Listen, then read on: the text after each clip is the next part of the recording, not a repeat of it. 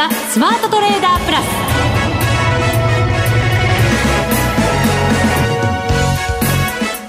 全国のリスナーの皆さんこんにちは。内田まさです。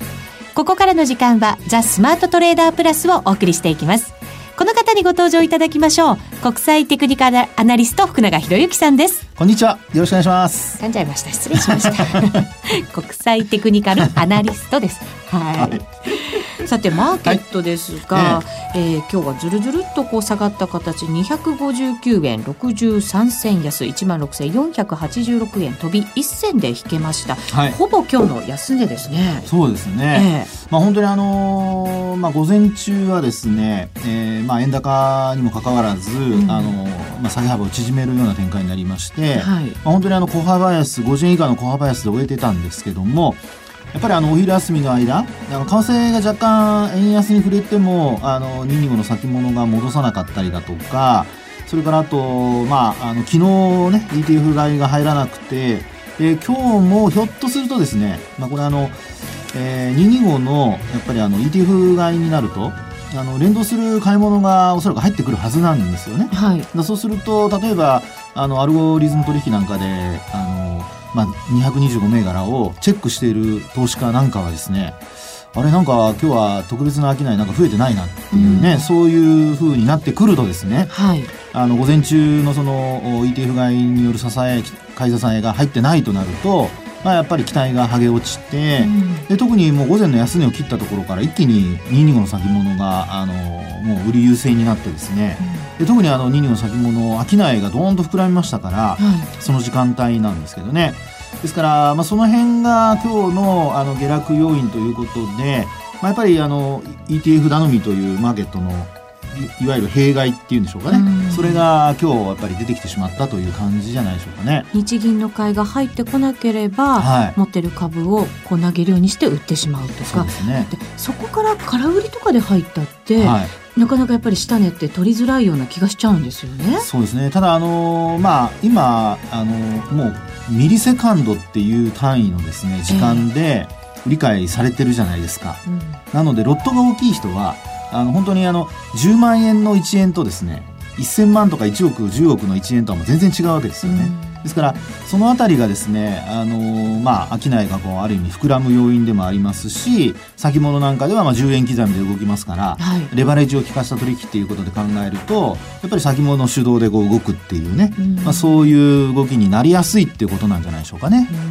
はい、やっぱりその ETF 頼みのマーケットの歪みっていうものがそういうこう動きをまたさらに大きくしてしまっている、ね、っていうことになるんですね。まあ、ただ今日本当に入ってないかどうかこれはまず最後日銀が発表するまで分かりませんので、はい、あの一応観測的にはそう見られたのではないかということですからね。まあ、昨日も実際には上昇オーバーこう反発っていうかあの上昇している場面では入ったんではないかというふうに見られてましたけど、はい、結果的にはね 何も入ってなかったですしね、うん、今日も入ってないと見られていても実は入ってたりっていう可能性もありますからね。ですからそうなるとあの実際に、まあ、あのどういうふうなあのこれからの動きになっていくのかっていう読みがですねあの結構難しくなってくると思いますので、はい、そのあたりちょっとあの今後のえーまあ、ETF 買いのタイミングとあと反応ですね。これちょっと要注目ですよね。本当そうですね、はい、あの ETF のその額を倍増させてもうどんどん毎日これだけの金額買ってこないと、はい、全部こなせないよみたいな計算を頭の中でしちゃうじゃないですか。そうですよね。それでもなんで買ってこないのかなって思ってしまうとやっぱりなんとなくね。ねでもそしたら同金額じゃない可能性が出てきてるってことですよね同金額でない。要するに同額で、ね、まあ毎月5000億円って言われてますけど同額でいくと700とかそんな金額になるじゃないですか。2日に1回で考えた時に250億とかですよね、はい、でそれがあの1日あたり250億ぐらいで2日に1回で500億。ですから1週間に1回2回だとするとですよ、うん、もう1000億近く1回に買うこともっていうねはあなるほどね。ですから、まあ、そこは本当分かりません。がそうですね、えー、机上の,、あの計算なんですけど、はい、あのそのあたりがこう実際に出てくるとなるとまたまたちょっとね、はい。えー、まあ、マーケットにはインパクトが出てくるということなんじゃないでしょうかね。はい。えさて番組の後半では月1ゲストマネックス証券チーフストラテジストの広木隆さんにご登場いただきましてマーケットについて幅広い視点でさらに解説をいただこうと思っています。はい、どうぞお楽しみなさってください。それでは番組進めていきましょう。この番組を盛り上げていただくのはリスナーの皆様です。プラスになるトレーダーになるために必要なテクニック、心構えなどを今日も身につけましょう。どうぞ最後まで番組にお付き合いください。この番組はマネックス証券の提供でお送りします。スマートトレーダー計画、よーい、ドンさあ、それではまずは、ザ・スマートトレーダー計画、用意ドン、足元の相場振り返っていきたいと思います。改めて日経平均株価259円63銭安、16,486円飛び1銭で引けています。そして、為替ですが、100円を切ったままでの推移、ドル円が99円83銭から84銭あたりです。はい、そうですよね。はいあのー、やっぱりあの今日もそうなんですけどもあのなんとかその ETF 買いというのがですね株式市場では話題にはなるものの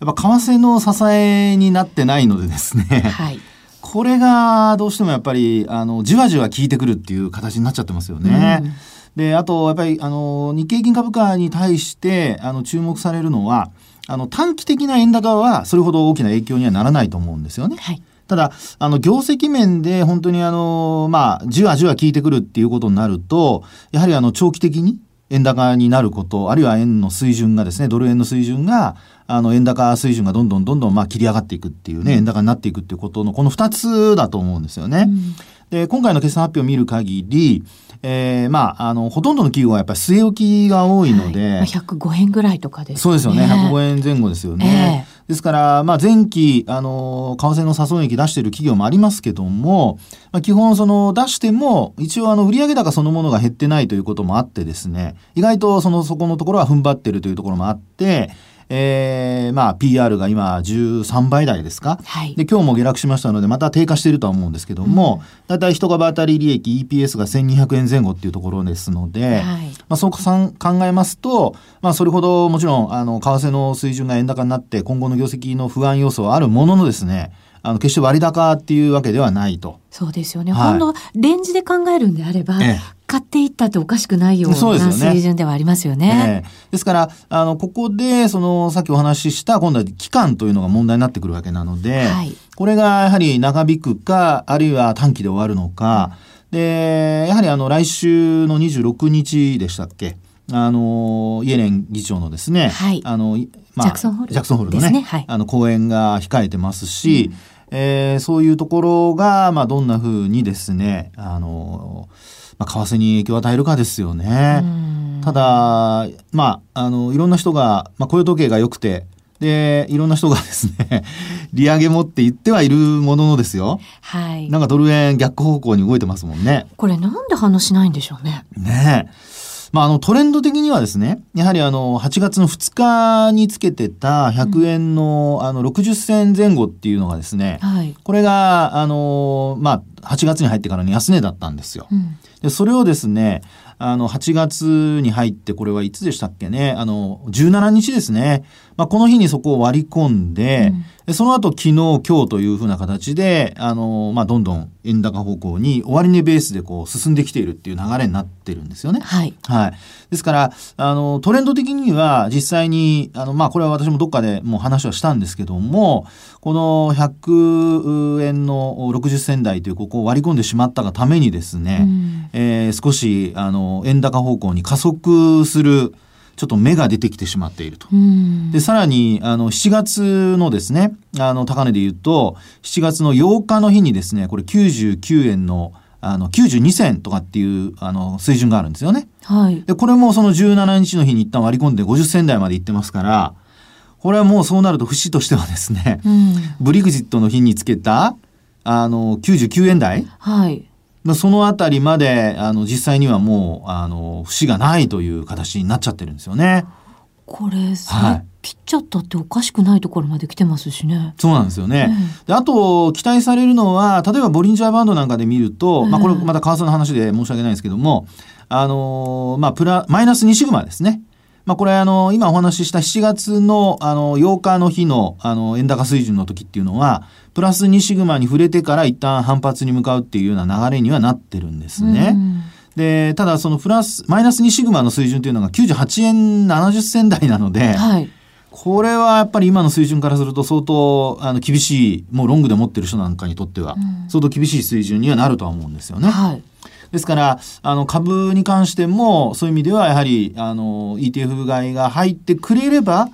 あの、少し、こう、押し戻すっていう、要するに下げの圧力を押し返すっていうような、うん、まあ、そういう、あの、動きが期待できても、やはり、あの、上値を買っていくっていう流れにはなかなかなりづらいというですね。まあ、そのあたりが、やはり、あの、今のこの為替の値動き見る限りは、ちょっと厳しいのかなと。そうですね、はい、この水準でもし定着した場合ですよ。期間考えると、はい、業績は下方修正があったっておかしくないわけですから。そうですよ、ね、そうすると今割安だっていうその水準も決して割安ではなくなる、はい、そういうことですそういうことです。ですから PR13 倍があの割安じゃなくなるっていうね、はい、それはあの将来のことにはなるわけですけど今の内田さんの話にあったようにちょうどまあ定着してしまうと円高が定着、はい、特にあの100円割れの水準ですよね。定着しちゃうと厳しくなってくるっていうことになってきますので、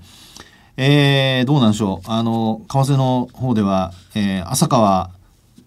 財務官ですか？はい。あの、あの方がね、昨日も今日も、あの、いろいろとコメントされてますが、えー、ちょっと聞かなくなってきている点は、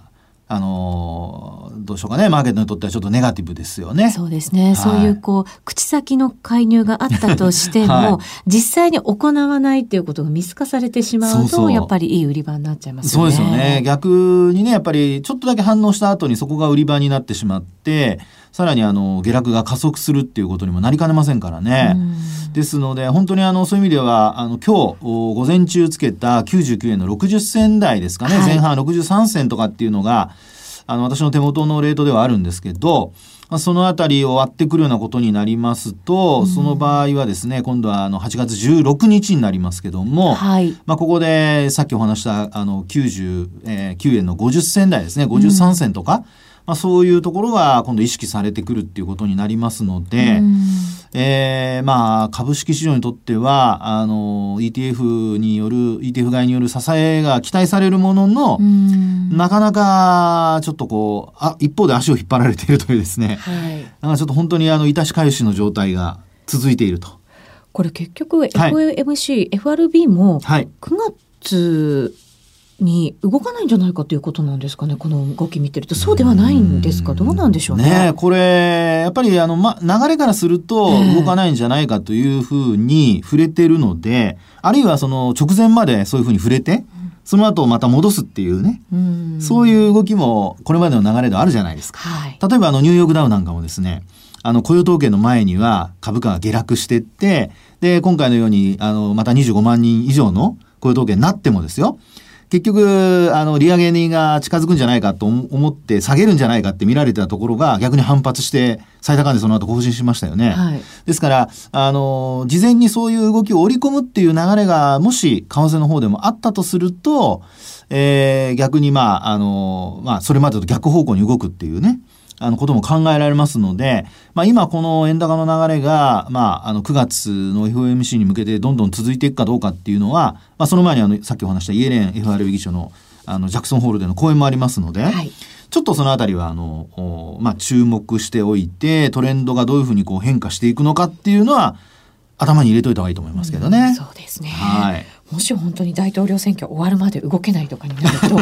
まだ数ヶ月ね8月9月10月11月。ねえ、そこでちょっと100円割れずっと続くのだけはね株式市場を取引している人にとっては勘弁してほしいというねそういう流れになるでしょうし、まあ、ドル円もそこで動かないとなると、はい、やっぱり皆さんねなかなかトレードしづらいですからそうなんですよ、ね、他の通貨に行かないとっていうそんな感じになっちゃいますもんね。でも全般的にやっぱりドルが売られてる感じなんですかね。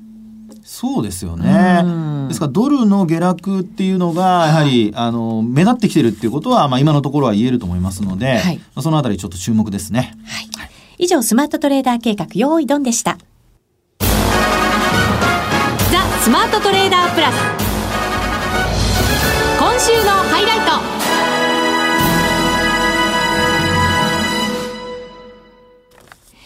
さて、それではここからはザ・スマートトレーダープラス今週のハイライト。ゲストの方ご紹介しましょう。月一ゲストです。マネックス証券チーフストラテジスト広木隆さんです。こんにちは。こんにちは。よろしくお願いいたします。お願いします。お願いします。さて、日経平均株価250円安ということで、えー、ちょっと嫌な感じの引き方になりましたけれども、広木さんどのようにご覧になってますか？まあ、あの、僕が入る前に福永さんが全部 喋ってくれたので、その通りですよね。っていうか、まあ多分今日はもうみんなね、あの、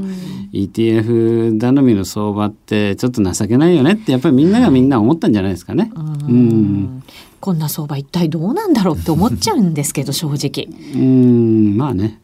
でもまあこんなもんじゃないかなと思うんだよね。うん、というのはねやっぱり、はい、僕らやっぱりいつもこういう場面に実は振り返ってみると何回もこう遭遇してきて結局トレンドがこう出ちゃうとそのトレンドがどこまでも続くって思っちゃうんですよね。うん、まあ確かにその非常にトレンドフォローっていうのは最近すごく成功してきた戦略であるからあの大部分においては正しいんですけどただ未来永劫トレンドが続くってことはなくてどっかで転換するんですよ。でまああの今回も円高のトレンドがより鮮明になってきてるのでまあ、例えばボリンジャーバンドなんかで見てもまだ下はありますよね98円台はあったって全然おかしくないしそれも2シグマのレンジのバンドのな中だからあのさらに円高が進むっていうのは十分可能性としてはあるんですけれどもさあ去りながらですねこの円高続いてきてちょうど今日で1周年ぐらいじゃないですか？すなわちチャイナショックっていうことですよ。あの去年の夏の、まあ、チャイナショック上海の急落だとか人民元の突然の大幅の切り下げだとかいろんなものが重なってあの世界同時株安だとか世界的なリスクオフになったそこからですよねこの円高のトレンドがすごく明確になってきたっていうのは。そういう意味ではそろそろ1周年だからまあ1周年で収束するっていうあれはないんですけど 決まりはないんだけども ただこの1周年で20円ぐらい円高になってきた。で節目の100円とのを割り込んできた。そうするとそろそろどこかでねこの1年間やってきた、えー、円高トレンドが終わりかかってると。思ってもおかしくないかなと。すなわちダブルボトムチャートで言えば今そんなような感じをつけそうになってますよね。あの下髭のところがこの辺で止まれば、まあ、大体そのブレグジットのところとか、えー、7月の上旬とかで記録したボトムで、まあ、ダブルボトム打ちかかってるので。うんどこまでもガンガン行くっていう感じは僕はあんましないんですよね。うん、っていうのはあの確かに勢いとかトレンドとかチャートとか見るともっとこれが進むような気はするんです。だけどファンダメンタルズ為替にあんまりファンダメンタルズも減ったくれもないんだけれどもかつ少ないファンダメンタルズでいう購買力陛下だとかそういったもので言えばさすがに100円割れっていうのはあんまりないでしょ？購買力陛下で100円割れを示唆するのが。大体100飛び台のがまあ多いと思うんですよ。それからあの今年の春先に急激に円高が進んだ時ありましたけど、はい、あの時は確かに日米の実質金利差の低下っていうのがありました。でその最大の背景はアメリカで期待インフレ率の上昇っていうのがあったからなんですけども今はそういうのがないですから、うん、アメリカの実質金利あの名目の金利もそれから期待インフレも落ち着いてますから。えー、で日本はご承知の通りこういったマイナス金利の状況で、えー、あんまりその日米の金利差実質金利差そういったものでの変化ファンダメンタルズの変化がない中で進んできてる円高なので本当に勢いだけっていう感じがするんですよね。うん、でその今回急速に進んだのも日本のお盆休みで、えー、取引参加者が少ない隙をついてねまあ仕掛けられたような感じですからこれもまたある意味ファンダメンタルズな動きではないと。だとするとですね本当にそのアメリカの金融政策をめぐるその思惑で動いてるかっていうとそれも怪しくて、まあ、そもそも昨日の FOMC のミニッツだって別になんかあれが手がかりになるとはあんまり思ってた人少ないと思うんですよね。うん、でそもそも9月の利上げっていうものの可能性はものすごく低くってで12月でさえどうかって言われてた話なのでだからここで例えば9月利上げが遠のいたとかなんとかっていうのもこれも本当に材料にならない。そう考えてみるとあんまり明確にですねあの円高が一方的に加速してしまうような要因ってないんだと思うんですよ。うん。だとすると、まあ、どっかでねひっくり返る。まあジャクソンホールなんてありえる可能性あのそれがね、ひっくり返るきっかけになる可能性というのは十分あるんじゃないかなと思ってます。はい、うん、そうすると今こう為替絡みで、えー、あんまり円高に強くないところっていうのが株価が大きく売られている状況もあるわけですけれどもそういうところの買い戻しも期待していいわけですか、うん、で僕は別にそのこれも皆さん感じられてることだけども円高で売られてるとは言うけれど売られ方が全然足りないですよね。あそうですか。全然売られてない。だって100円割れでしょ？100だから結局1ドル100円割れなら日経平均1万5,000円割れっていうね。あのブリグジットの時に、えー、みんなあれが刷り込まれてるから。でも為替がこんな99円台入っちゃってるのに日経平均ようやく1万6500円割ったとこでしょ、うん、あと1500円下でもおかしくないですよね。じゃあこれがその本当に為替の抵抗力がついてるかっていうと最初の話に戻って日銀の ETF 買い支え期待みたいなものだったらね、はい、ちょっと悲しいよねってことですよ。ただじゃあ日銀の ETF700 億買ったのって2回しか入ってないまあ、今日も入ったか入んないか分かんないという状況だけれども仮に今日入んなかったからって言ってじゃあ日銀買うのやめますかって言ったらねそれはないんだから。それはないんだからそういう意味では冷静になればですね、うん、そんなに下値不安に感じることはないと思いますよ。うん。うんそうするとまあ下値不安はそんなにないというふうに考えてもいいのかもしれない。うん、まあそうだと思いますね。うん、下値不安はそんなないでしょうね。うん、あのまあ日銀が買うまあしかも半端な額じゃないですからね。そうですね。そう考えればあの確かにこれだけ。前ちょっと前だったら1ドル100円割れで日経平均1万5,000円割れだったところが今はあの1ドル100円割っても日経平均1万6,000円台っていうのがまあ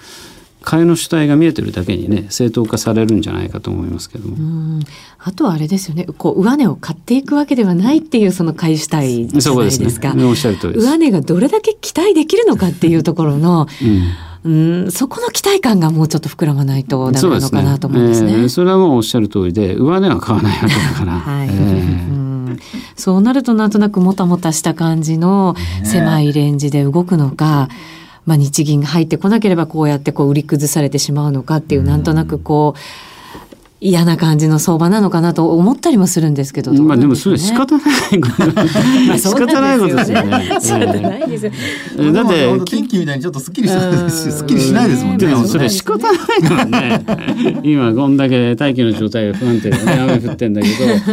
俺晴れたらいいよねって誰でも思うけど、だってそれ仕方ないんだから雨なんだし雲が来てるんだからそれは無理ですよ。でそれをねあの今オリンピックやってますけど、昔北京でオリンピックやった時みたいにこうミサイルがなんか撃って雲を散らしてしまうとか、そんなことやる方がよっぽど不自然だから雨が降る時は雨に降られるし それは仕方ないですよ。だって今企業業績がね46月の決算発表で、確かに円高の要因とかいろんなのあるけど17%の減益ですよ、うん、あの46だけに限ってみれば。はい、で今期通期で言えば5年5期ぶりに、まあ、通期の減益かと。いうような状況にあるわけでそういう時にねガンガンガンガン上値買っていく人がいる方がおかしい、はい、逆らないだけマシだと思いますよ。個人投資家の皆さんじゃあどういうふうなこう投資スタンスを取っていけばいいのかなって思うんですけど。今僕が言ったのは市場全体が、えー、あの例えば46月で十何パーセントの減益だとか通期で言えばあ5年ぶりの減益だとかっていう話ですよね。はい、